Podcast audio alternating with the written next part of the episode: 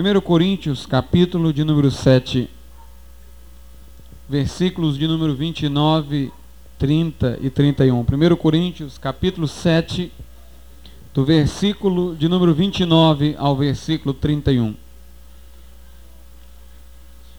Isto, porém, vos digo, irmãos, o tempo se abrevia, o que resta é que não só os casados sejam como se não o fossem, mas também os que choram como se não chorassem, e os que se alegram como se não se alegrassem, e os que compram como se nada possuíssem, e os que se utilizam do mundo como se dele não usassem, porque a aparência deste mundo passa.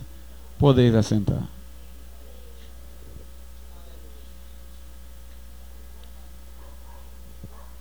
Meus amados irmãos, o versículo de número 29 do texto lido faz menção ao tempo, dizendo que este se abrevia.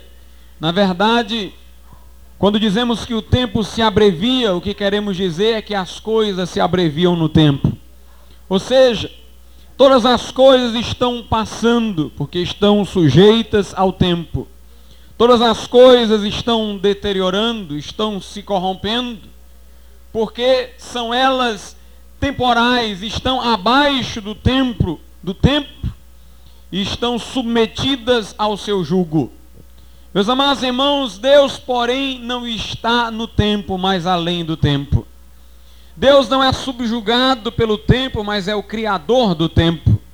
Portanto, as coisas para Deus não estão passando. Se Deus estivesse sujeito ao tempo, daqui a dois segundos, alguma coisa nele teria sido perdida. E Deus não tem nada em si sendo perdido. Todos nós, irmãos, que somos sujeitos ao tempo, Estamos perdendo alguma coisa na medida em que os segundos passam. Estamos ficando mais velhos. Se não tivesse Adão pecado, por certo não estaríamos sujeitos ao envelhecimento e à enfermidade. Todavia, com o passar do tempo, perderíamos o pensamento que estava em nossa mente poucos segundos antes.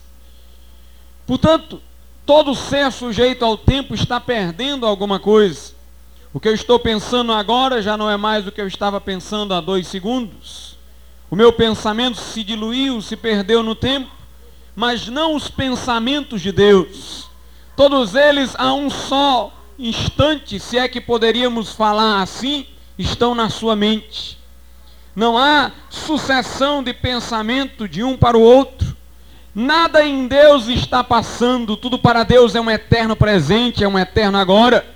Deus não foi nem será, Deus é. Ele não sujeita a qualquer mutabilidade.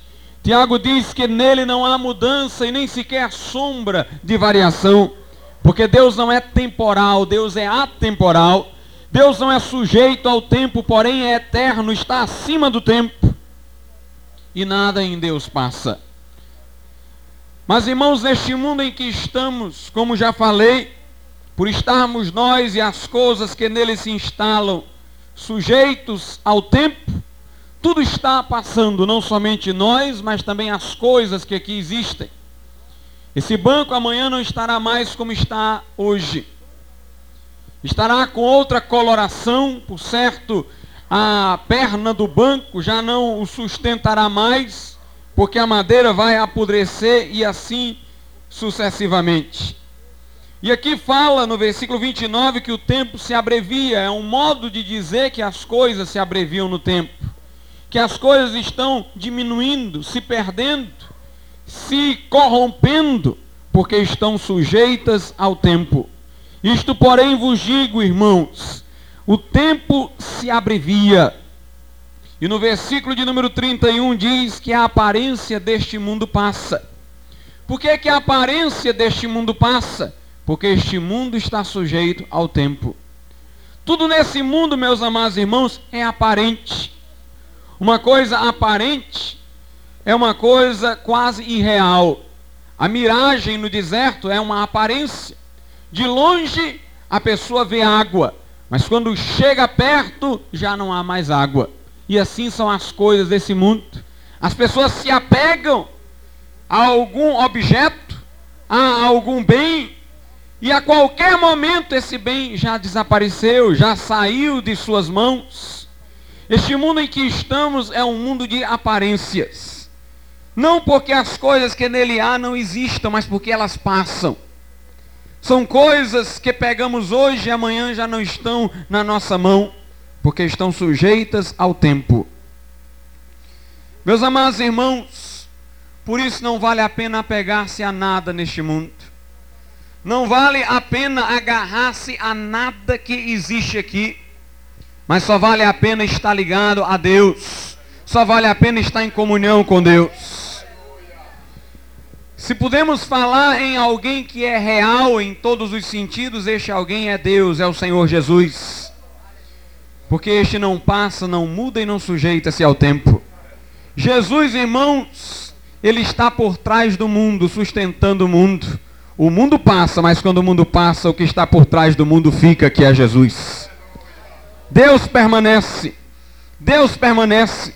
Por isso só vale a pena amar as coisas em Deus. Porque se as coisas passarem, como disse Agostinho, a gente cai nas mãos de Deus. Agostinho disse uma certa vez que antes de ser crente amou muito a um amigo seu.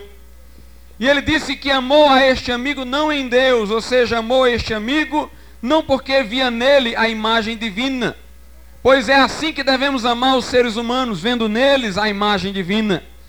E Agostinho diz: Porque eu não amei este amigo em Deus, quando ele foi-se, eu entrei em tremenda depressão, porque coloquei o meu sentimento nele, porque descansei o meu amor nele, e quando ele foi-se, levou consigo uma parte de mim, levou consigo o meu amor, e algo em mim morreu, se perdeu. E ele disse: entrei em profunda depressão. Mas agora, falando como crente, dizia ele: Meu Deus, agora todos a quem amo, e tudo a quem eu amo, eu amo em ti, de modo que se essa coisa se for, o meu amor não vai com ela, porque fica em ti, fica no teu coração. Não vale a pena, irmãos, agarrar-se a qualquer bem terreno, tendo nele um fim em si mesmo. Se você tiver que amar alguém ou alguma coisa, ame na medida em que pode ser utilizado para a glória de Deus, ou na medida em que pode ser amado porque há alguma coisa que lembra a Deus nesta pessoa ou nesta coisa.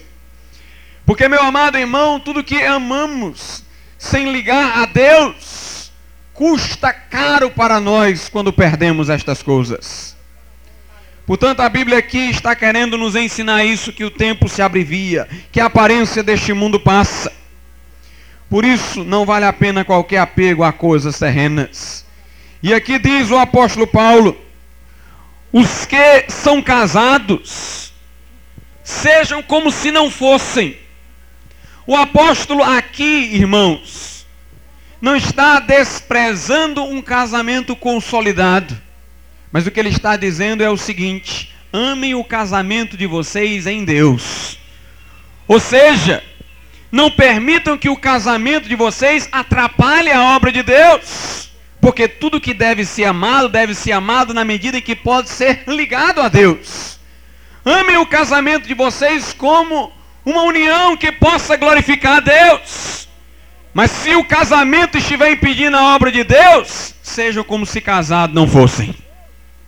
O que o apóstolo Paulo quer aqui, irmãos, é impedir que os crentes façam do casamento um fim em si mesmo.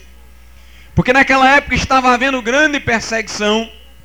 E irmãos estavam deixando de testemunhar do evangelho por medo de serem mortos deixarem a esposa viúva e os filhos órfãos. E Paulo disse: Não parem de pregar. Anuncie o Evangelho. Deus vai cuidar da mulher de vocês, vai cuidar dos filhos de vocês. Se vocês casaram, foi para a glória de Deus, porque tudo que fizermos, diz o apóstolo em outra ocasião, deve ser para a glória de Deus, quer comamos, quer bebamos ou façamos qualquer outra coisa, façamos tudo para a glória de Deus. E Paulo está dizendo: chegou a hora que quem é casado deve ser como se não fosse.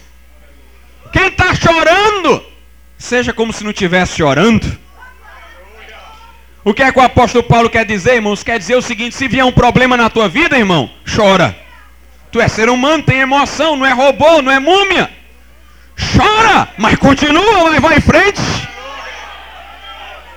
Porque tem gente aí, irmãos, que está chorando quando vê um problema e fica lá emperrado no problema, fica lá sufocado no problema. Paulo disse: não vale a pena. É problema hoje, alegria amanhã, alegria amanhã, problema no outro dia. Este mundo é assim. Tá alegre, fica alegre, mas é como se não fosse. Vai adiante, continua vigilante.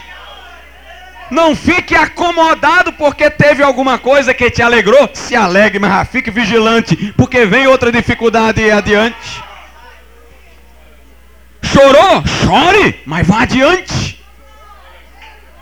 Meus amados irmãos, o que o apóstolo quer dizer é o seguinte: não levem a sério demais as coisas dessa vida, a ponto de ficarem tão amarrados a ela que prejudique a obra de Deus. Isso aqui vai passar.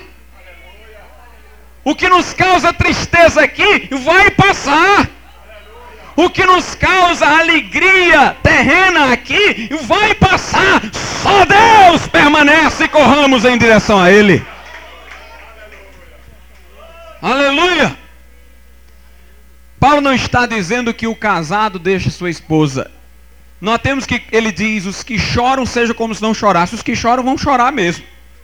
Apenas devem chorar, mas agir como se não estivesse chorando. O que Paulo quer dizer é o seguinte: quando vier a aflição, irmão, derrama lágrima, enxuga por um lado, enxuga pelo outro e vai em frente de novo. Está casado, fica casado, mas para efeito de fazer a obra de Deus, seja como se não fosse. Meus amados irmãos, quantas pessoas estão permitindo que o seu casamento impeça a obra de Deus? Quantas pessoas estão fazendo de, um, de algo da vida que deveria ser uma benção, uma trava? Quantas pessoas estão parando nos seus problemas e entregando-se à depressão? Quantas pessoas estão se alegrando com alguma coisa que conseguiram, um bom emprego, uma boa casa, e agora parar de fazer a obra de Deus porque só fica desfrutando daquela bênção, entre aspas, que receberam? Meu amado irmão, se tu ficar rico, continua sendo pobre. É isso que o apóstolo quer dizer, porque tudo que tu receber da parte de Deus, considera como se ainda de Deus pertencesse, a Deus pertencesse. Tu és apenas um administrador. Portanto, não devemos nos ater a nada deste mundo, como se as coisas deste mundo fossem permanentes. Tudo neste mundo é sombra, irmãos é sombra. No Antigo Testamento, Deus tinha deixado muitos símbolos que prefiguravam aquilo que Jesus ia fazer na cruz e no coração dos crentes. Havia circuncisão, havia cerimônias com água, havia cerimônias com alimentos, diversas cerimônias com óleo.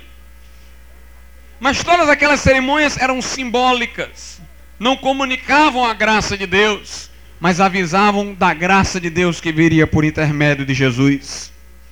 E os judeus se equivocaram, porque não levaram aquelas coisas como se símbolos fossem. Mas os judeus tiveram aquelas cerimônias como comunicadoras de graça. E por isso muitos que do judaísmo estavam chegando ao cristianismo queriam manter aqueles preceitos judaicos, como se Cristo não já tivesse trazido a realidade que eles simbolizavam. E muitos que se diziam cristãos estavam lá, praticando a circuncisão, participando das cerimônias religiosas no templo, que consistiam em não tocar objetos ou usar outros objetos. E Paulo chama essas cerimônias de rudimentos do mundo. Não é do mundo no sentido de mundo pecaminoso, não. Elas são chamadas, essas coisas, de rudimentos do mundo, no sentido de serem coisas deste mundo temporal. A água, o vinho, o azeite, o templo, aquelas coisas materiais, aquelas coisas materiais Irmãos, rudimentos do mundo, o apóstolo chamava aquelas coisas, Porque elas estavam atreladas a objetos que são temporais. Estavam vinculadas a objetos que se deterioram com a passagem do tempo. Água, azeite, templo, eram, portanto, chamadas aquelas coisas de rudimentos do mundo. Rudimentos do mundo. E Paulo chega a dizer que aquelas coisas eram coisas que perecem pelo uso. Note, coisas que perecem pelo uso. Ou seja, as coisas do mundo, irmãos, as coisas materiais que sujeitam-se ao tempo e deterioram-se, são coisas para serem usadas. Não é para que dela fruamos alguma coisa, é para que as utilizemos para algo. A água, o templo, Todos tinham razões utilitárias de existência, existiam para alguma utilidade, mas não eram fim em si mesmos. Portanto, o apóstolo Paulo diz: são coisas que são de uso e perecem pelo uso. Ou seja, aquele altar que os judeus faziam era um altar que estava perecendo na medida em que era usado, estava sendo corrompido. O templo de Salomão no Antigo Testamento passou por inúmeras reformas. Era um templo para uso e sujeito ao tempo perecia e desmanchava-se. E por isso Paulo chama todos aqueles rituais judaicos assentados sobre objetos materiais de rudimentos do mundo que pereciam pelo uso. Mas o que eles representavam era Cristo. E Cristo sim permanece. Cristo sim é eterno.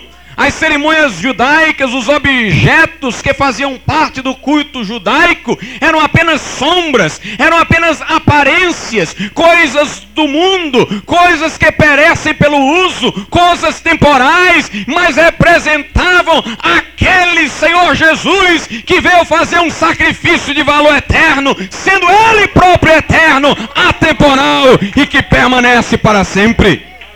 A Bíblia diz que Jesus tem uma vida indissolúvel, ele é o mesmo ontem, hoje e será o mesmo por toda a eternidade. Na carta aos Colossenses, a Bíblia diz assim no versículo 2, 16 e 17: Ninguém, pois, vos julgue por causa de comida e bebida, ou dia de festa, ou lua nova, ou sábados, porque tudo isso tem sido sombra das coisas que haviam de vir, porém o corpo é de Cristo. Essa expressão, o corpo é de Cristo, quer dizer a realidade é Cristo. Essas coisas cerimoniais eram apenas sombras, eram apenas aparências, eram apenas símbolos, mas a realidade é Cristo. Meus amados irmãos, tudo nesse mundo nós poderíamos dizer é aparente, tudo nesse mundo perece pelo uso, tudo nesse mundo está caminhando para a extinção, porque é sujeito ao tempo, porque é demolido no tempo, tudo nesse mundo vai passar, a realidade que há é o Senhor Jesus Cristo, porque esse continua o mesmo, não muda, nem no tempo, nem no espaço, mas permanece e é o sustentador da criação, passará o céu e a terra, mas suas palavras não vão de passar. Aleluia! A Bíblia diz em Hebreus 1:3 o seguinte: Ele que é o resplendor da glória e a expressão exata do seu sexto é do ser de Deus, sustentando todas as coisas pela palavra do seu poder. Meus irmãos, as coisas sustentadas passam, mas aquele que sustenta permanece. Aleluia! O edifício cai, mas o alicerce fica. Este mundo passa.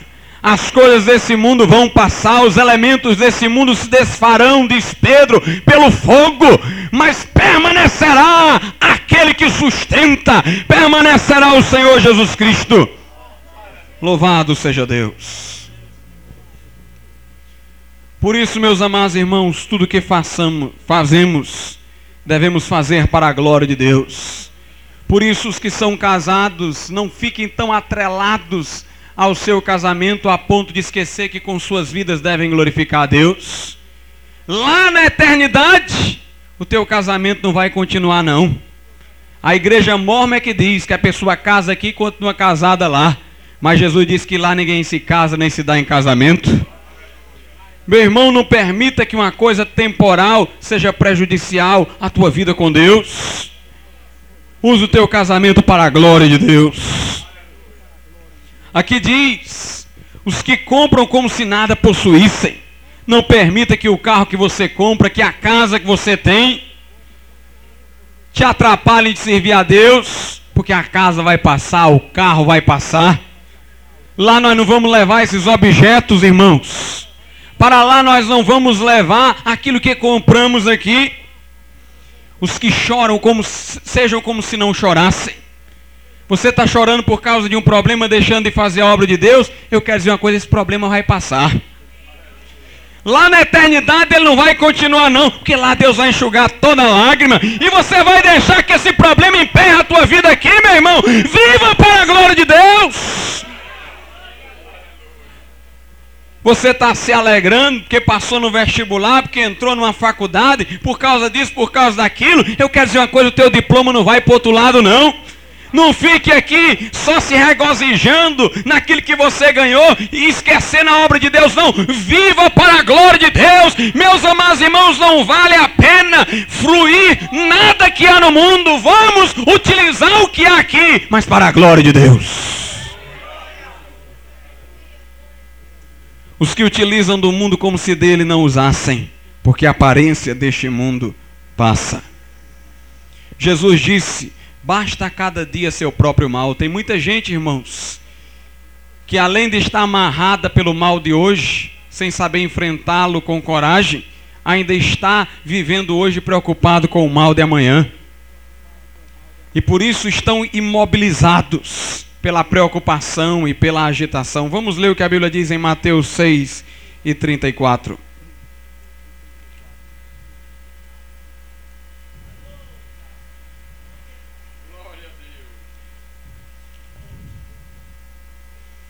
Portanto, não vos inquieteis com o dia de amanhã, pois o amanhã trará os seus cuidados. Basta ao dia o seu próprio mal. Note o que a Bíblia Sagrada diz: não se incomode com amanhã, porque o amanhã vai ficar ontem, daqui a alguns dias.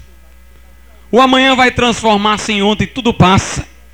Não fique agitado com o mal de amanhã, porque o mal de amanhã vai passar, como o mal de hoje já está passando. Enfrente o mal que está aparecendo agora.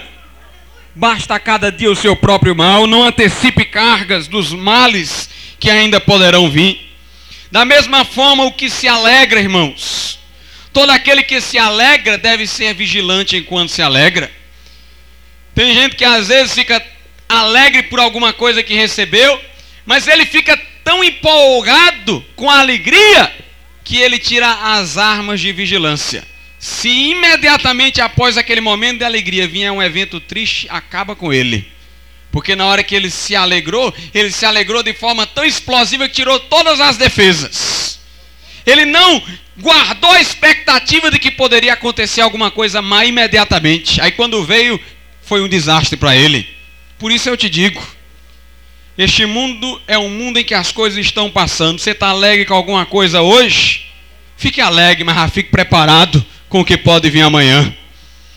Viva toda a emoção de hoje. Se alegre por aquilo que Deus tem lhe dado hoje. Mas já fique armado para amanhã. Porque, meus amados irmãos, o nosso descanso não é aqui. O nosso descanso não é aqui. Efésios 6 e 13 diz o seguinte: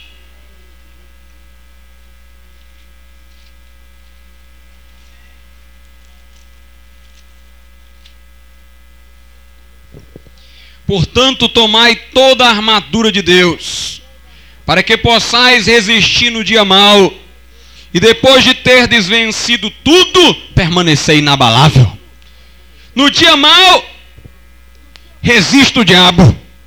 No dia mau, vença o inimigo. Agora, depois que você vencer tudo, não solte as armas, não, permaneça firme. Porque você pode estar tá cantando alegria e já está vindo outra tribulação. Fique logo preparado. Quando Gideão foi convidar as pessoas para batalhar com ele, ele disse o seguinte: Tomem água aqui, porque tinha uma lagoa lá. Está aqui água, quem quiser pode beber água. Meus amados irmãos, aqueles que se deitaram no chão e começaram a beber água diretamente com a boca, Gideão dispensou e disse: Esses aí não vão guerrear, não. Mas aqueles que chegaram perto da água, se agacharam e com a mão trouxeram água à boca, Gideão aceitou no seu exército. Sabe por quê? Porque aqueles que se deitaram se alegraram tanto com a água que estavam com sede, que se deitaram todo no chão e tacaram a cara na água. Se o inimigo aparecesse naquela hora, cortava o pescoço de tudinho. Mas os outros se alegraram com a água também, estavam com sede, mas se agacharam e trouxeram a água à boca, ainda com os olhos vigilantes. Meu amado irmão, não tem descanso aqui não. Está alegre por alguma bênção de Deus? Eu não vou dizer para você não se alegrar, não. Se alegre mesmo. E se alegre para valer. Mas fique já atento. Fique já atento. Porque este mundo é um mundo que dá notícia boa num dia e notícia ruim no outro. Mas não importa. Passa uma coisa, passa outra. Mas nós estamos ligados àquele que permanece para sempre. E quando entrarmos no céu, as coisas lá serão perpétuas. Porque lá não tem dia e noite, diz a Bíblia. Lá não tem uma hora de acordar e uma hora de dormir, mas a Bíblia diz que lá é um perpétuo dia, porque a glória do Senhor é que ilumina aquele lugar. Não é o sol, não são as estrelas, mas é a glória de Deus que lá permanece. E lá, de dia e de noite, nós vamos estar dizendo com os anjos: Santo, Santo, Santo é o Senhor dos exércitos. Aleluia! Jó, irmãos, era um homem que olhava para Deus, em quem não havia mudança nem sombra de variação. Recebeu muita bênção de Deus, Jó, mas era aquele homem que ficava recebendo de Deus e vigilante. Ele não confiava neste mundo temporal, ele confiava em Deus que estava além do tempo. Meus amados irmãos, ele estava cheio de coisas num dia, e de repente, de uma hora para outra, ele perde os filhos ele perde os bens, ele perde tudo que tinha. Mas ele diz: Eu recebi do Senhor o bem, como não receberia também o mal? Ele disse: O Senhor me deu, o Senhor me tirou, e bendito continua sendo o nome do Senhor. Tem o dia em que nós recebemos e tem o dia em que nos é tirado, irmãos. Aleluia, e nós precisamos disso. Se apenas recebêssemos, seríamos orgulhosos. Se tudo nos fosse tirado, então talvez nós ficaríamos cheios de complexo, mas Deus tempera tudo. Ele dá, ele tira e depois dá de novo. Ele vai nos educando. Tem dia que é dia de ganhar, tem dia que é dia de perder, mas todo dia é dia para glorificar o nome do Senhor. Louvado seja Deus. O apóstolo Paulo disse: Eu sei viver na escassez e na abundância. Tudo posso naquele que me fortalece. Irmãos, essa mensagem da prosperidade tem dois resultados negativos, essa que as igrejas estão pregando por aí. Primeiro, alguns que não estão prosperando estão entrando em depressão. Segundo, Alguns que não estão prosperando estão tentando dar a aparência mentirosa de que estão, para que sejam vistos como abençoados. Mas o apóstolo Paulo disse: não tem problema comigo. Pode ser a escassez e a abundância, eu sei viver nas duas. Eu tudo posso naquele que me fortalece. Ou seja, quer eu tenha, quer eu não tenha, se ele está comigo, eu estou forte. Vamos ler o Salmo 23. Vamos fazer, como dizem os estudiosos, uma releitura do Salmo 23. Quando se fala em releitura, e é preciso reler agora da forma correta, vamos ver o Salmo de número 23. Versículo 1. O Senhor é meu pastor e nada me faltará. Tem gente que não está entendendo esse versículo aqui, irmãos. Tem gente que está lendo as avessas. Nada me faltará, por isso que o Senhor é meu pastor. Mas o versículo está dizendo: O Senhor é meu pastor e nada me faltará. Alguém diz, pastor, qual é a diferença? É que tem gente que acha que só se pode dizer que Deus é o pastor de alguém se nada faltar na vida dele. Aí acha-se que para dizer que Deus é pastor da vida de alguém, é preciso que esse alguém tenha um carro, tenha tudo, tenha tudo que, que, que, que, ele, que se possa imaginar. Esse é o resultado da colocação do versículo nesses termos: nada me faltará, por isso que o Senhor é meu pastor. Mas o versículo não diz assim. O versículo diz: O Senhor é meu pastor, por isso é que nada me faltará. O que o salmista quer dizer, irmãos, é o seguinte: porque eu sei que o Senhor é meu pastor, eu não estou vendo nada em falta. Porque eu tenho certeza que Ele cuida de mim. Se parece que eu perdi alguma coisa, na verdade eu não perdi. Eu sei que Ele é meu pastor, está cuidando de mim. O que o salmista quer dizer, irmãos, é que se a gente tem a Jesus como nosso pastor, a gente vê a vida de forma diferente. Alguém chega e diz assim: Tu tinha, uma, um, tinha isso e perdeu. Aí você diz: Não, eu não perdi nada. Eu fui foi ganhar. Jesus me tirou aquilo ali para me ensinar alguma coisa muito melhor. Quando a gente tem Jesus como nosso pastor, irmãos, aí é que a gente olha para as coisas e não vê faltar nada.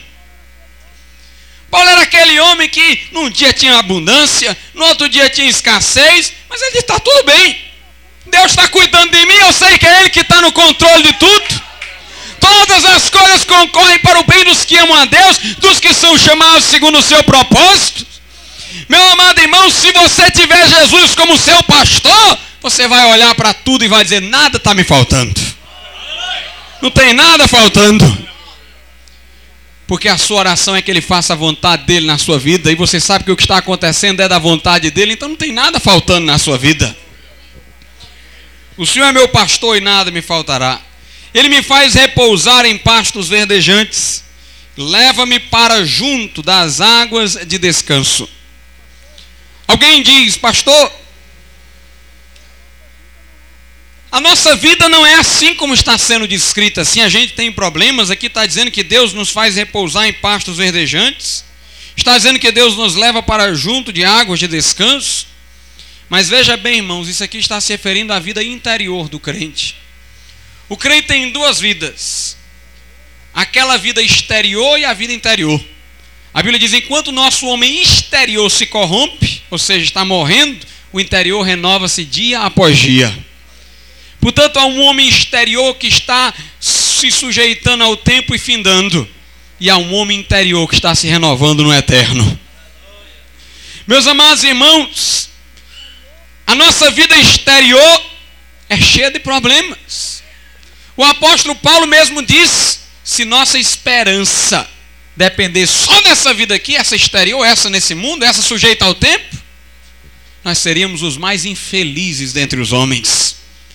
Mas a questão, irmãos, é que nossa vida não é só essa exterior, tem uma vida interior que já está existindo agora.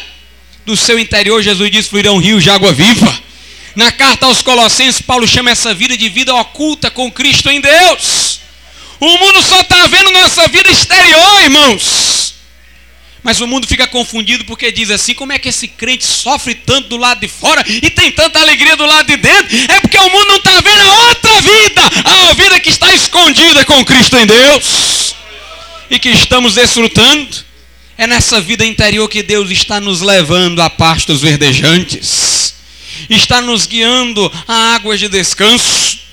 Meus amados irmãos, a Glória do crente é esta: que a coisa pode estar pegando fogo por fora, mas há tranquilidade e paz por dentro. Deus nos leva a águas de descanso. O mundo é comparado, sabe o que? A um mar. Este mundo aqui é comparado a um mar agitado.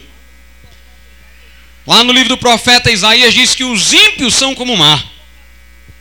Lá no Apocalipse diz que a besta vai sair do mar. Ou seja, deste mundo conturbado. Esse mundo em que estamos, ele é como um mar, ele é conturbado. São ondas batendo em outras ondas. Mas lá no céu a Bíblia diz que o mar é de cristal. Aleluia, não tem onda se degladiando com onda, é um mar parado, é um mar de cristal, é um mar quieto.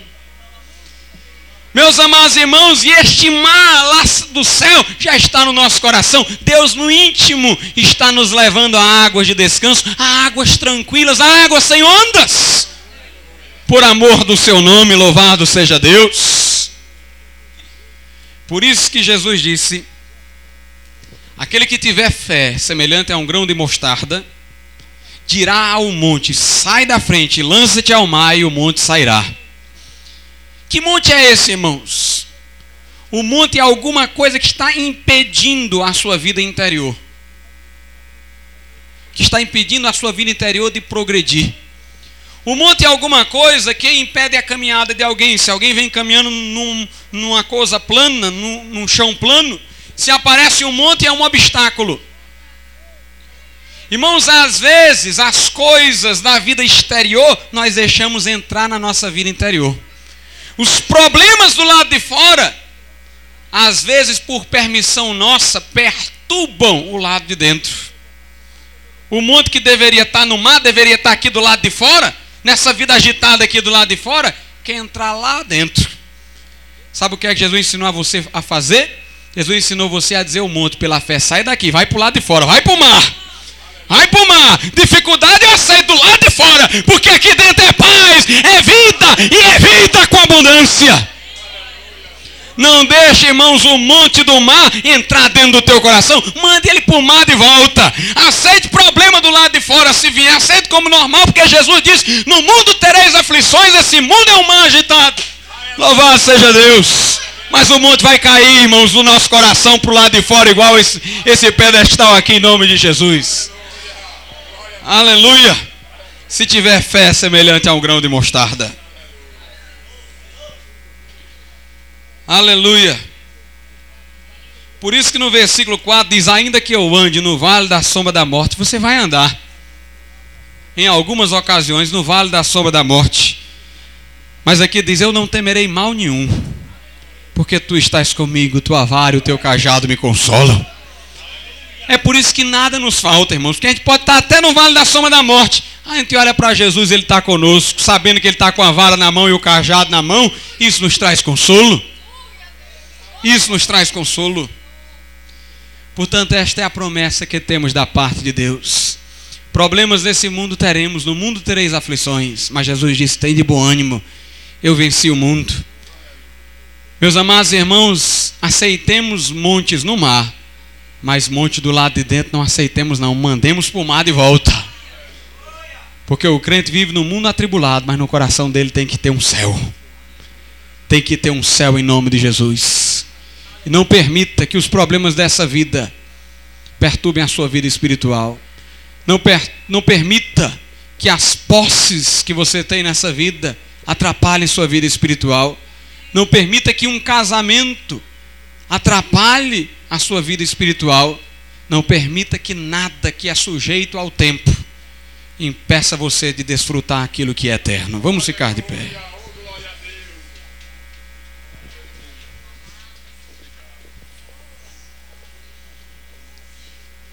Pai Santo e amado, nós te louvamos pela grandeza, Senhor, do teu reino, pelo teu Santo Espírito que está conosco, Senhor. Oh Deus, pela paz que desfrutamos de tua parte. Ó oh Deus, eu te peço, tu toque em vidas e em corações nessa noite, para que alcancem de ti, ó oh Pai, a vida plena que nos prometeste. Faz assim, eu te imploro, Senhor, em nome de Jesus. Nessa noite, eu gostaria de saber se alguém nesse lugar que não é crente ainda e que quer entregar sua vida a Jesus. Tem alguém aqui que diz, pastor, eu ainda não sou crente, ainda não fiz uma confissão pública de Jesus como o Senhor da minha vida, quero fazer hoje à noite. Levante a sua mão. Nós vamos orar por você. Se houver alguém que não é crente e quer hoje dar a sua vida a Jesus, dê um sinal com a tua mão e nós vamos orar pela tua vida. Agora eu queria orar por você que é crente ele diz, pastor, eu estou passando por problemas. É normal. Se você está passando por problemas, necessariamente não precisa vir aqui. Mas você diz, o problema está perturbando o lado de dentro. Está agitando as águas que deveriam ser tranquilas. E hoje eu quero fazer como Jesus disse, eu quero me erguer em fé e dizer ao mundo que vá para o lado de fora, então vem à frente é por você que eu quero orar nessa noite. É com você que eu quero orar, para ser mais preciso. Se Deus está falando contigo, vem aqui e nós vamos orar com você.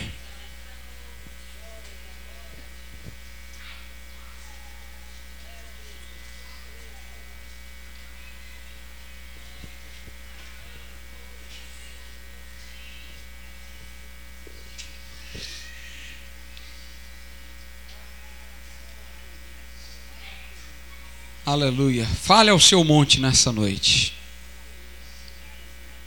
Pela fé nas promessas de Deus. Diga ao seu monte: sai daqui. Fica só no mar. No meu coração, não.